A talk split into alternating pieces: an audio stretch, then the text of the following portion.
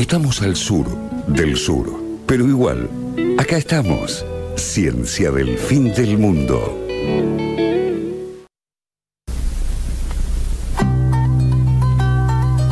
Bien, estamos al aire mucho más prolijos eh, porque, porque en, este, en la tanda dijimos, no, nos vamos a ordenar y nos ordenamos.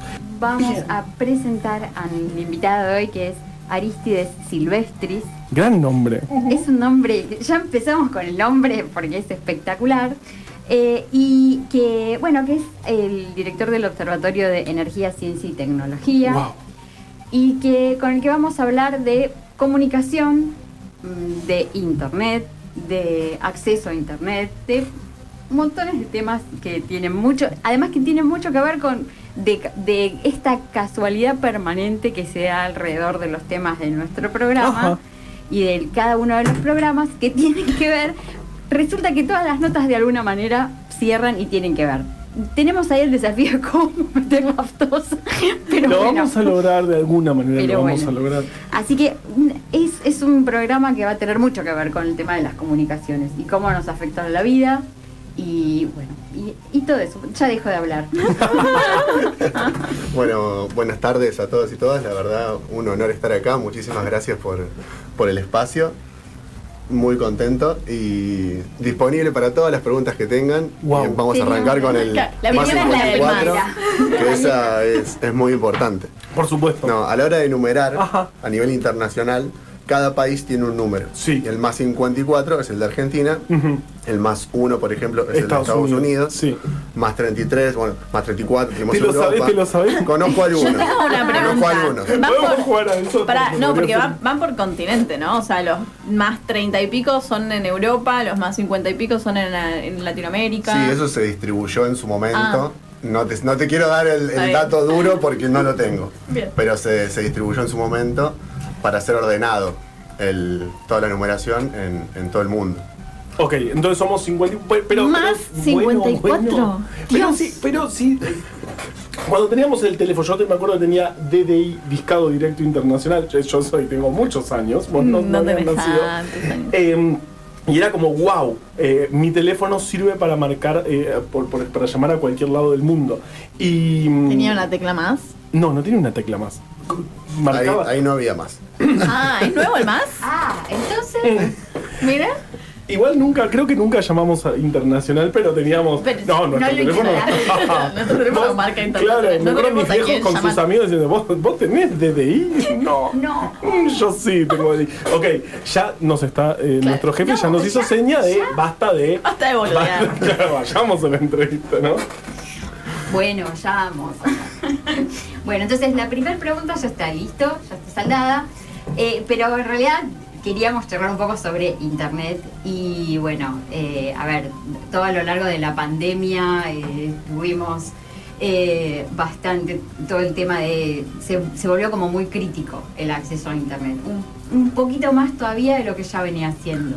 Tal cual. Y, y- y ahora está surgiendo también mucho eh, el tema de, bueno, ¿cómo, ¿cómo es esta regulación? ¿Se puede de alguna manera llegar a regular, llegar a que, que haya un acceso eh, más extendido a, a Internet? Bueno, el, o sea, el acceso a Internet es un desafío que viene hace mucho tiempo. Uno de los mayores desafíos que tenemos en, bueno, en Argentina, bueno, en- yo diría que en toda América Latina, eh, debido a nuestra amplia extensión territorial, que no ocurre lo mismo que en Europa, que están todos mucho más concentrados, las ciudades, sino que, bueno, en nuestra región tenemos muchas montañas, muchos desiertos y zonas con poca población, por así decirlo.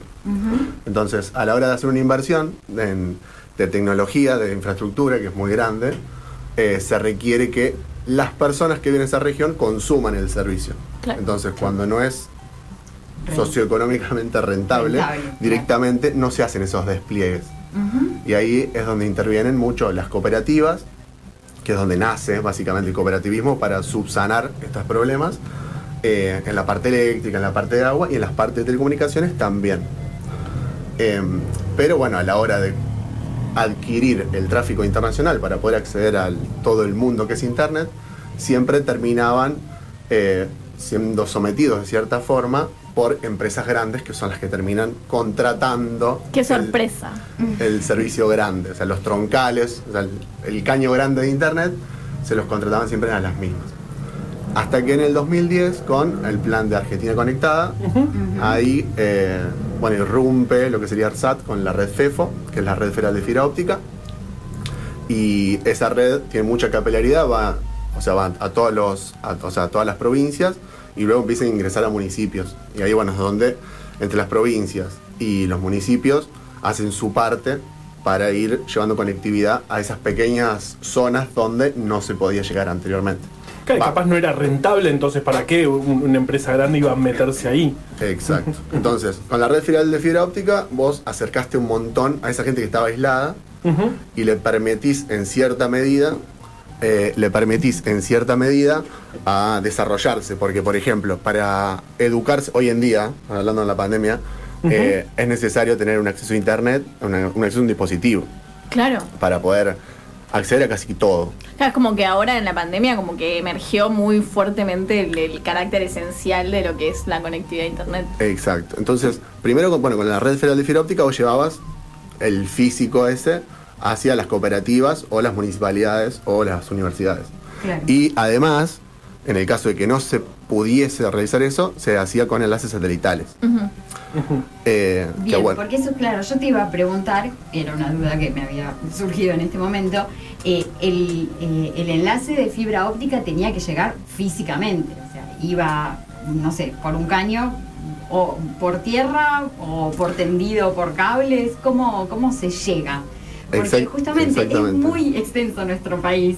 Y hay veces uno dice, ah, ¿cómo puede ser que no haya X servicio en tal lugar? Pero cuando vas a ese X lugar, te das cuenta que es un milagro que existan los servicios en esos lugares, porque de verdad es muy difícil el acceso.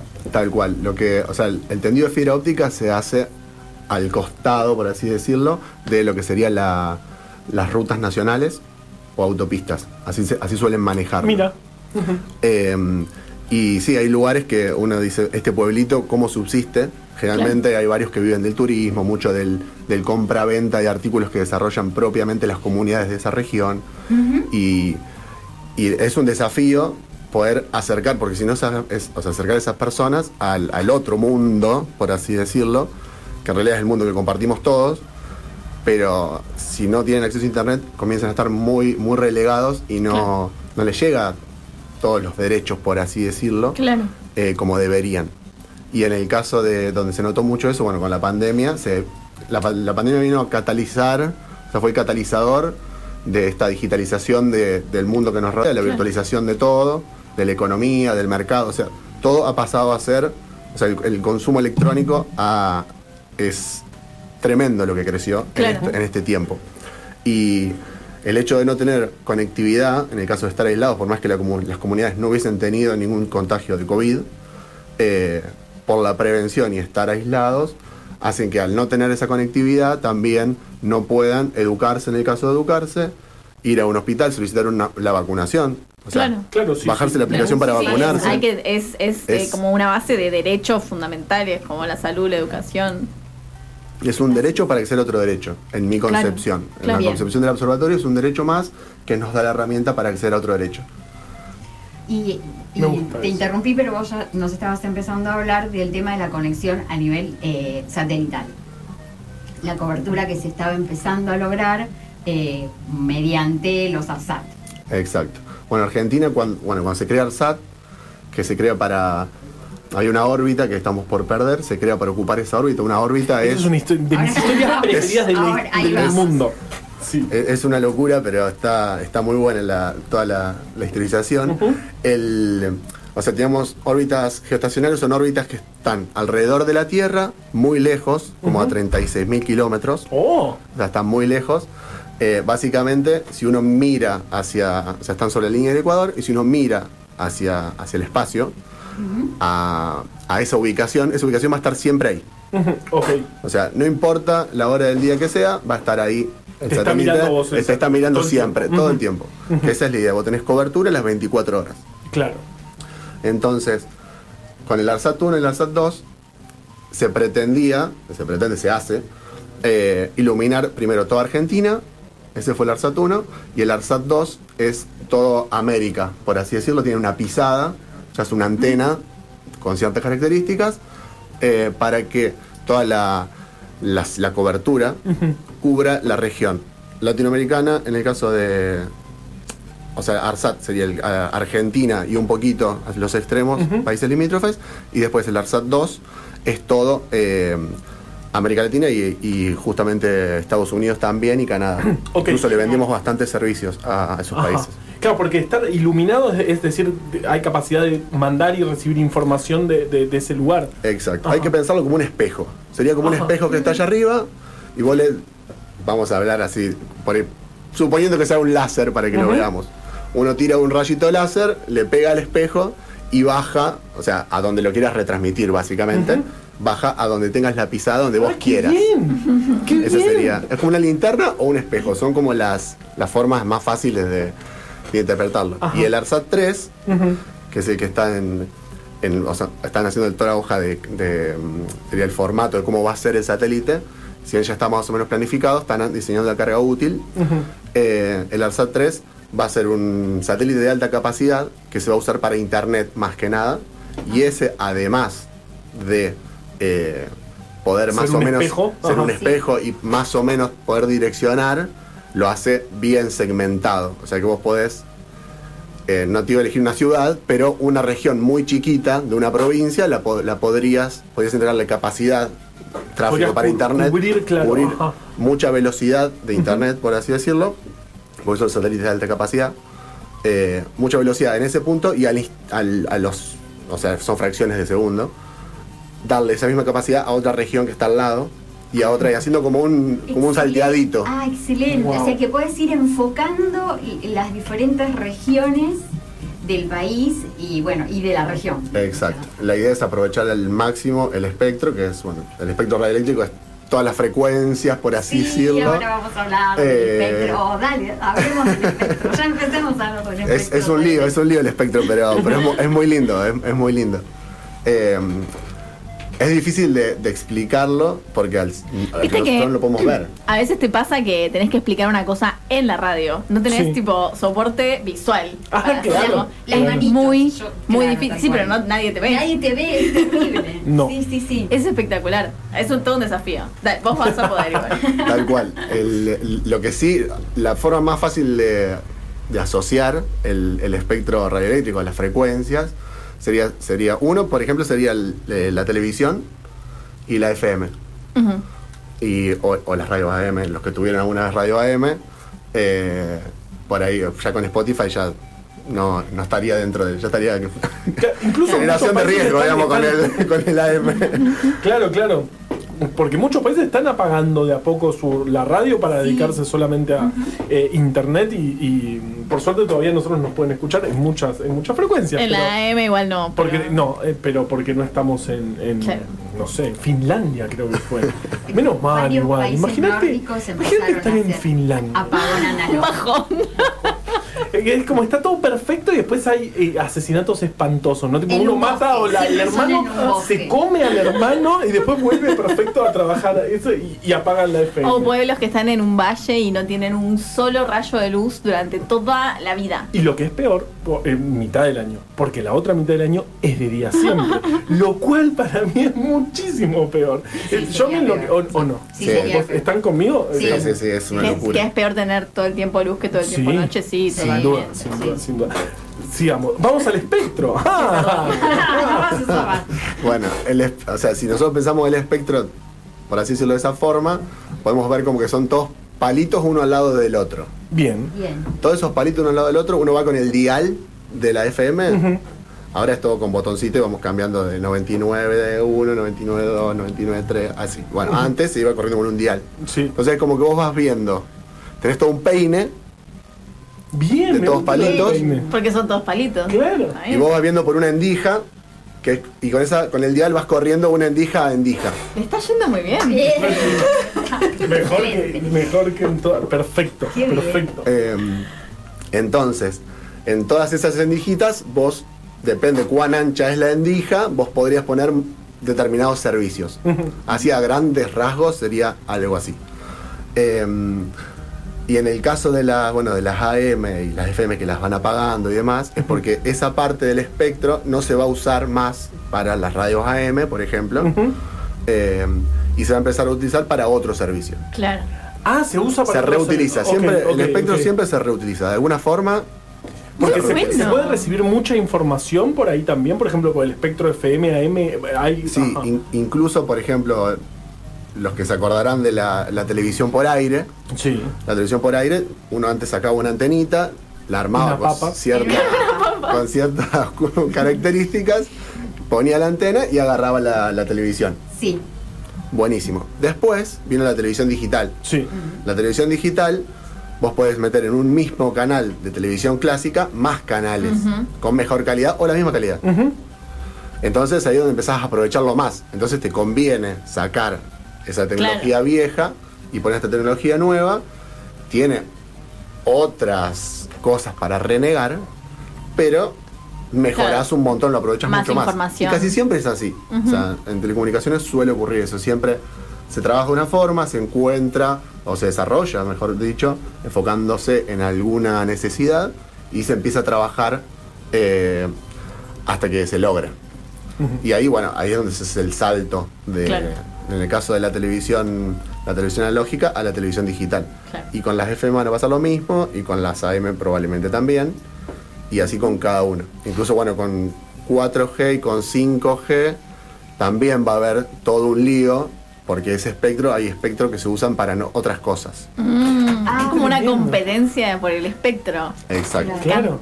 No es infinito el espectro, eso es, no muy es infinito, pero bueno, hay que. Mientras más. A ver. En su momento jamás se pensó que iban a- íbamos a llegar a los gigahertz, que hoy en día estamos, tenemos un teléfono que tiene bandas de eh, 5 GB, 5,8 GB de Wi-Fi, y hace años, o sea, eso no- era una locura, o sea, era impensable. Entonces un radar tiene Ajá. 2,4, Claro. por, por decir así. Claro, el, el mejor radar militar de, era, era muchísimo, recibía es, mucha menos es una, es información. una locura. Sí. El- la, o sea, la cantidad de, de información que estamos manejando hoy en día y cómo ha avanzado la tecnología. Claro. Tiene sus ventajas y sus desventajas. Cada una de estas frecuencias, mientras más altas, menos, menos se propagan, o sea, más rápido se extinguen. O sea, entonces, si vos Pero son más informativas, ¿o no? Eso depende de la tecnología que utilizas. Ok, pero, ok. pero es como que si mientras más alto vas en frecuencia, menos distancia tenés. Por eso es que, por ejemplo, para tomar un ejemplo eh, claro, es la AM, la podés escuchar. Es verdad. Se, propaga y cierta. Claro. Claro. La. FM es Por la ruta. La, la FM es casi línea de vista, es línea de vista en realidad. ¿Cómo Eh, línea de vista? línea de vista es que se pueden ver las antenas, Ah. tanto del receptor como el transmisor. Entonces, generalmente, lo que suele ocurrir mucho, que ahí es donde se empiezan a pelear un poco las, las radios, es cuando empiezan a subir las antenas mucho, entonces para llegar más lejos. Esto parece que es la columna sobre la radio, pero es la no columna es, sobre internet. Porque ya venimos. Pero te podés quedar si querés hablar sobre la radio, porque evidentemente sabes mucho más que nosotros. Mucho más que nosotros. o no, o podés no escuchar lo que digamos. Claro, por la duda que digamos alguna barbaridad. Y, y- y más o menos Argentina, ¿cómo está? Si comparamos, pues tenemos un país grande con montañas, decías antes, un país muy complejo para cubrirlo, pero ¿estamos bien? ¿Estamos mejor? Eh, si nos comparamos, no sé, con otros países de la región, ¿cómo? Y Argentina es muy privilegiado porque casi siempre es como que, no digo que un paso adelante, pero va más o menos al ritmo de lo, de lo que se está haciendo internacionalmente y en la región casi siempre estamos punteros o ahí, Mira. o justos. Pero eh, a nivel de conectividad, si bien estamos bien, hay un montón de regiones que no acceden. Y se termina subsanando de esta forma, con las cooperativas, con los enlaces satelitales. Claro. Todavía falta, falta bastante, eh, para tener un servicio de calidad. Claro. Incluso, bueno, hay, Enacom tiene un programa que está muy bueno, se llama el programa Roberto Arias, que ese programa lo que brinda es financiamiento para cooperativas o asociaciones eh, de pueblos originarios o de comunas, que esas asociaciones pueden contratar eh, contratarnos a hacer un proyecto, presentan el proyecto, ese proyecto va con un licenciatario que lo tiene que, lo tiene que generar, el proyecto dice, bueno, vamos a utilizar tal equipo, tal equipo, tal equipo, vamos a hacer este tendido de fibra, vamos a poner Ajá. estas torres, vamos a, no sé, todo, las- todos los equipos y todas las planificaciones y autorizaciones que necesite, las hacen un proyecto y se presenta ante, ante el ENACOM. Ok. Ajá. Ese proyecto lo que hace, hace que estas comunidades aisladas o que tienen infraestructura media rudimentaria, por así decirlo, o doméstica, adaptada para esas neces para las necesidades que podían digamos, satisfacer porque no había otra forma. Claro. tal cual. Eh, entonces, con ese proyecto, la idea es que después terminen interconectando la red federal de fibra óptica y tengan un servicio de calidad y puedan acceder a todos los servicios que acceden las personas que están en una ciudad densamente poblada. Claro. Qué, qué, qué importante el rol del Estado ahí, ¿no? Como, bueno, donde, donde las empresas no se meten, bueno... Porque no es rentable, Claro, claro. metemos la refefo, metemos el enlace satelital, es como qué importante hay- es que, que el Estado tenga un satélite y una empresa estatal que se dedique a eso, ¿no? Y sería mucho más importante que no hubiera estos, eh, estos baches ¿no? que se producen, porque justamente eh, cuando, eh, cuando se deja de financiar estas cosas, eh, se pierde mucho, porque hay atrasos tecnológicos que son después muy difíciles de salvar. Sí, justamente. Bueno, el- la demora del, del ARSAT 3 tuvo todo un, Mm. un problema porque en la tecnología satelital como en la nuclear, un año es... Claro. Perder un año es un montón. y, son, y son tecnologías que son tan dinámicas y requieren tanta, por los estándares que se manejan y los estándares requeridos, eh, porque uno no puede agarrar una caja y mandarla al espacio porque se le ocurrió. No. Porque además de que sale un montón Salvo de... que sea Jeff Bezos que se Claro, vaya- bueno, Claro. bueno. Gracias a Ahí. todos los que compraron por Amazon por pagarme mi viaje al espacio. Claro. Hay casos muy puntuales que pueden hacerlo, no, no lo que quieran, pero casi. Eh, pero bueno, hay tratados internacionales, regulaciones internacionales que uno tiene que respetar. O sea, no, no es, tan, no es tan simple eh, poner algo que transmita en el exterior, porque como tenemos en la Tierra, por decir, radios FMs clandestinas, con equipos que no están homologados, que interfieren en otras radios, en el espacio ocurre lo mismo. Por más que estén muy separados a muchos kilómetros de distancia, pueden molestar. Claro. Entonces, no hay que hacer líos internacionales por tirar una caja que anda mal. Claro, claro.